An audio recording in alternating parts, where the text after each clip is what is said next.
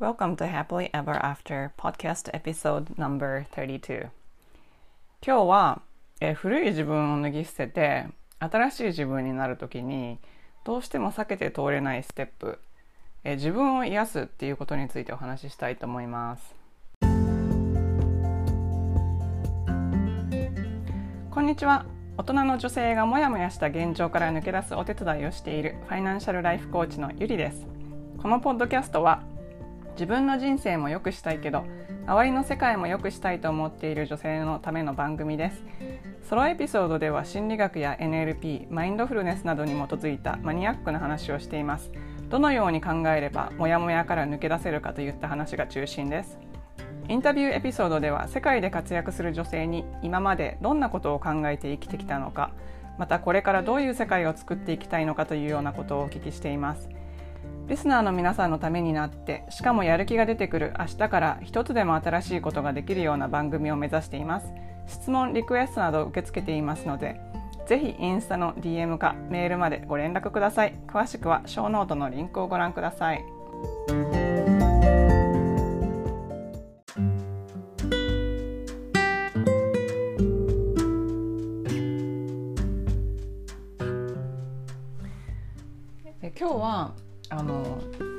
ポッドキャスト32エピソード目なんですけどあのなんか聞いて最初始めた時とかこんなの誰も聞いてくれないだろうなとか思いながらやっててしかも自分はあの声にすごいコンプレックスがあって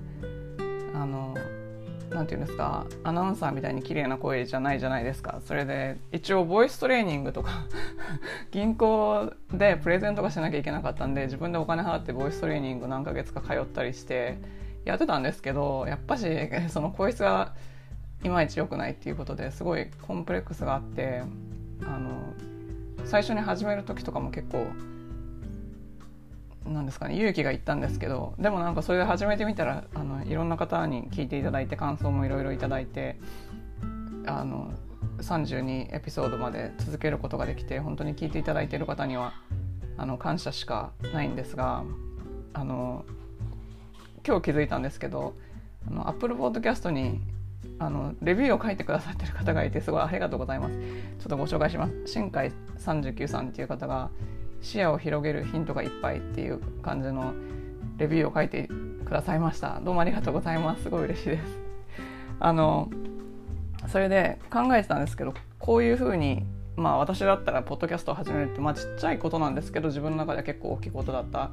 とかあの、まあ、新しく何かを始めようとするじゃないですか。で多分あの、まあ、今年は結構皆さんいろいろあったのであの来年からまた新しく何か始めたいなって思われてる方とかいらっしゃったりとか今トランジションの方がいらっしゃったりとか、まあ、その今までの自分とは違うことをやりたいと思ってらっしゃる方が結構いらっしゃると思うんですけどなんかその時に新しいことをやるっていうのでそのなんか鬼のように行動してもうまくいかないっていうか行動レベルだけを書いてもうまくいかなくてそのアイデンティティ自体を変えていかないといけないんですよね。っていうかいけないっていうかそうしないとこううまくいかないというか続かないし結果がついてこないんですよ。でそのなんでかっていうとアイデンティティ変えないとあのちょっとコンフォートゾーンのお話とかかぶるんですけどあの、えーと、エピソード30でコンフォートゾーンのお話ししたんですけどその自分がこうこういう人だって思ってないところの行動をするとそこってコンフォートゾーンから外れてるんですよ。でそうするとなんか怖かったりとか恥ずかしかったりとか、うん、罪の意識があったりとか何かしらネガティブな感情が出てきてしまうのでネガティブな感情が出てくると結果がついてこないというかうまくいかなくなっちゃうんですよね。それはなんか本当にそれを自分が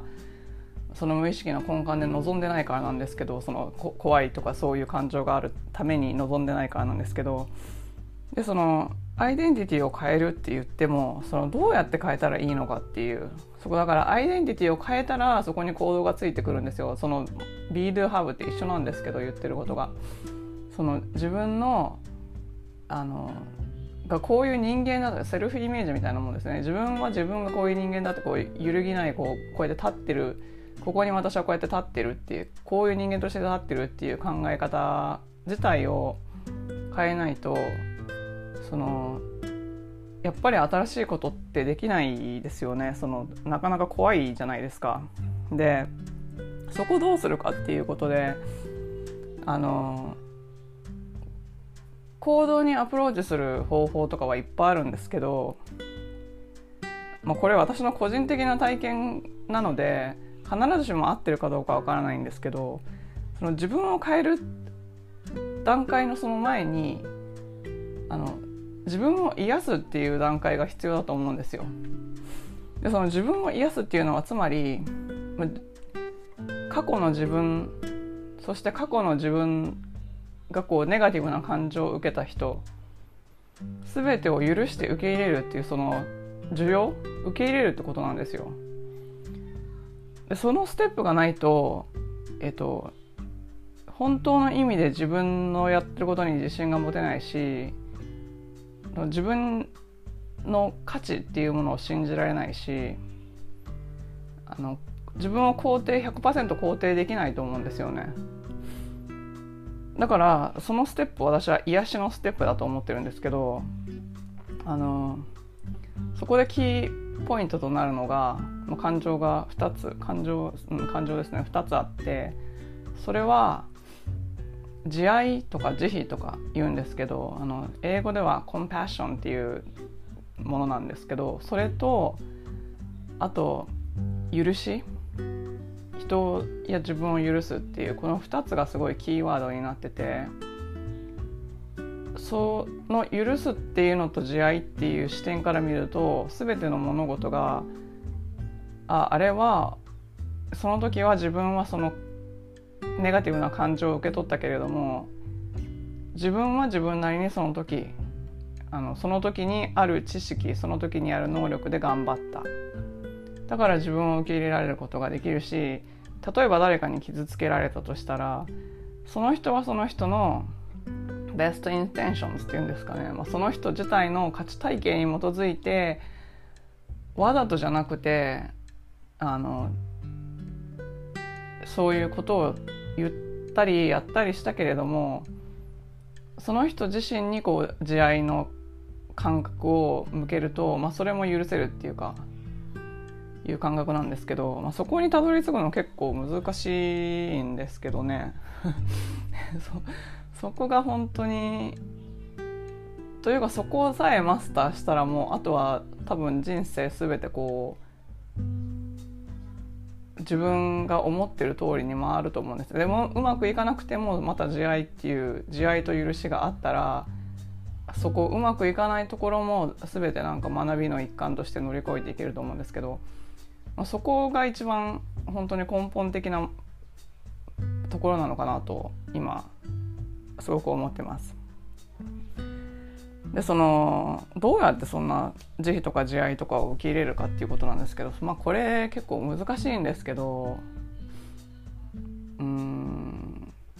過去のネガティブな感情とかを見て自分で見てでそこから何が学べるかなって感じる考えるっていうのがそれが一番最初のステップなんですね。まあ、これ言うは優し行うは形なんですけどそれちょっと一度あの騙されたと思ってあのネガティブな感情は私に何かを教えてくれているだからそのネガティブな感情に感謝してそのネガティブな感情から何を学べるかっていうことをまあ考えていけば、まあ、最終的にはまあ愛とかにつながるんですけどでもみな皆さんそうなんでもう絶対愛とかにつながるんですけどその途中で許しであるとか慈悲とか慈愛であるとかそういうところが出てくるんですね。でそのことに私も気づいた時に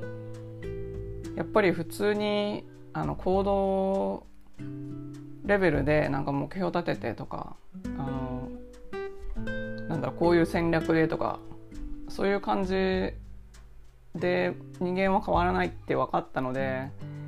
あの私もそのコーチングの中ではその癒しっていうのを絶対に入れてます。というかそれが肝というか、まあ、そこさえできたらうんあのその人自体が違う人間になるのであのそこができないとやっぱりこうリバウンドするっていうかいくら頑張ってもこう新しい行動になれないっていうことになるのでまあその癒しのステップがすごい大事だと思うんですけどその誰でも小さい時とか生まれた時とかはもう自分はなんかそのままいるだけで受け入れてもらえる存在だと思ってるから何て言うんですかね赤ちゃんの時周りの目をかかんあの周りの目を考えて泣いたりとかしないじゃないですか。もう好きなことしてるじゃないですか。でもその好きなことしてる状態でみんなが愛してくれる状態。だからみんななんかそういう状態を知ってるんだけれどもなんかいろんなことが起こるうちに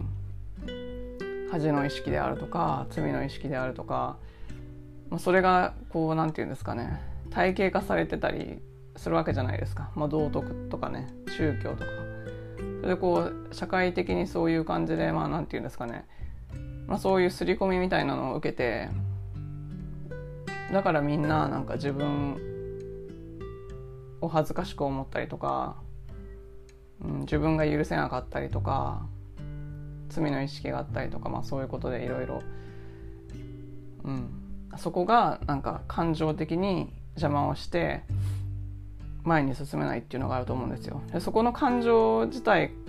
から学んだら何が起こるかというともう究極の時短です。もう究極の生産性アップ。あの何が起こるかっていうとですね、まあ、これ最近あのある人と話しててそまあ、何か起こったら例えば夫婦喧嘩をしててその奥さんがめちゃめちゃ怒ると。で怒った時に過去のこととかを全てこう一緒にして怒るってその時のその話し合いのことじゃなくて過去のこととか全て一緒にして責めてくるという話でこれ結構一般的にあると思うんですけどそれって何でかっていうとその時にその怒りの再体験をしてるからなんですよ。そのその場で起こってるのはそのことに起こってるんだけどだけど自分の心の中ではその前に起こったことその前にまた同じように起こったことその前にまた同じように生まれてきてからずっと起こってることを自分の中で再体験してるからそこまで怒りが爆発するんですよ。だからその過去の出来事とその怒りっていうのを切り離すと怒りが超マイルドになるんですね。で怒りが超マイルドになるかっていうなったら何がいいかっていうとエネルギーがすごい温存されるわけですよ。でその怒りだけじゃなくて全てのネガティブな感情に対してそれができるようになるんです。だからなんかそのアイデンティティを変えて行動できるようになるっていうのはあのコンフォートゾーンが変わるだけじゃなくて何て言うんですかね今までなんか無駄な感情に費やしていたエネルギーを自分が本当にやるべきことに向けられるっていうだから究極の省エネ時短っていうことになるんですけど、まあ、そういうことができるようになるんですよね。だからあの多分あのパフォーマンスの高い方っていうのは本当にそういうことをやっていてあの、まあ、だからそのそれが自分ではできないなかなかできないから皆さんあのビジネスのエグゼクティブの人とかみんなコーチついてるんだと思うんですけど私もこれはなんかあの本で学んだとかのレベルでも全く分からなくてやっぱり実際に自分が体験するまで分からなかったのでなんかこうこういうことを喋ったらなな何かヒントになるかなと思ってちょっと今日は話してみました。ですのであの何ですかね罪悪感があったりとか、まあ、怒りがあったり悲しみがあったり罪悪感があったり不安があったりそういう感情っていうのはあの人間として当然のことなのでまずはそういう感情を感じてでもなんか罪悪感を感じない。もうそれはそれで受け入れる。自分を受け入れる。それでその過去の自分を癒すっていう視点からちょっと一回考えてみてください。それで過去の自分を自分で癒すにはやっぱり今の大人の自分がその過去の自分に対してあの時辛かったけど今だったら何を言ってあげられるだろうとか、まあ、そういう感じのねあの今もあなたの中にその過去の自分がインナーチャイルドとしているのでそういう感じでこう気づいた時に徐々に癒していってあげればいいと思います。今回こんな感じでしたけれどももしこの配信がお役に立ったという方がいらっしゃったら是非レビューまたはあの星星の 星のマークなど押していただけるととても嬉しいです。それからインスタグラムをフォローしていただけると嬉しいです。ハンドルはゆりアンダースコア happily.ever.after です。で最近あの